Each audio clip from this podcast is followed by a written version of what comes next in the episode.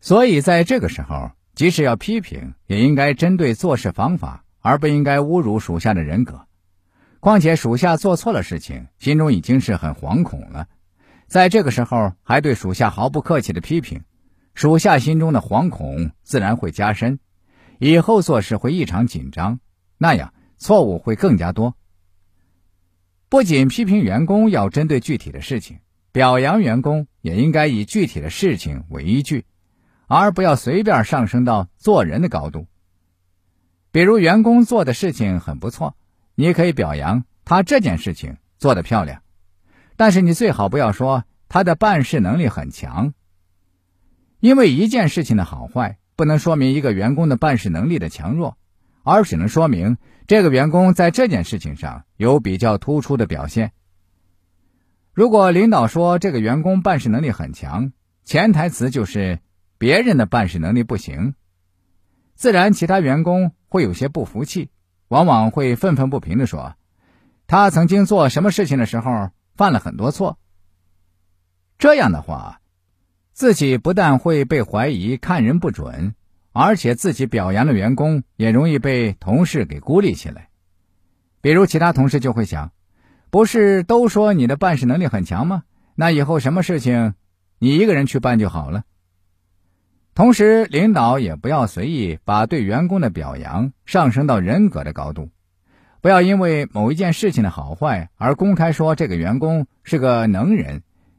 因为你这样一评价，别人自然会认为自己比他差一些。这对于企业来说并不是件好事。坚持对事不对人的原则，就要求领导不要以人品来判断能力。在企业中最忌讳以个人的喜好来安排工作。很多人的能力很强，但是由于他的人品有一些瑕疵，所以领导不愿意用他。这对企业来说并不是明察秋毫。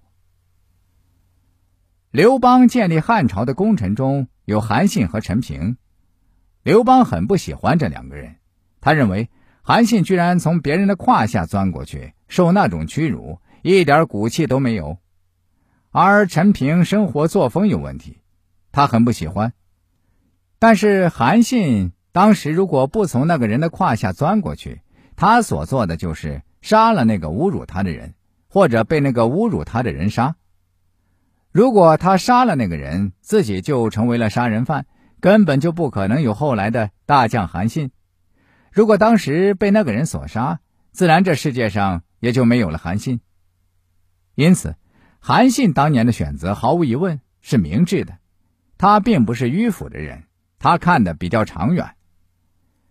至于陈平的生活作风，当时和项羽的争霸战争，又不是谁的生活作风好，谁就能成为胜利者。生活作风和当时的战争形势一点关系都没有。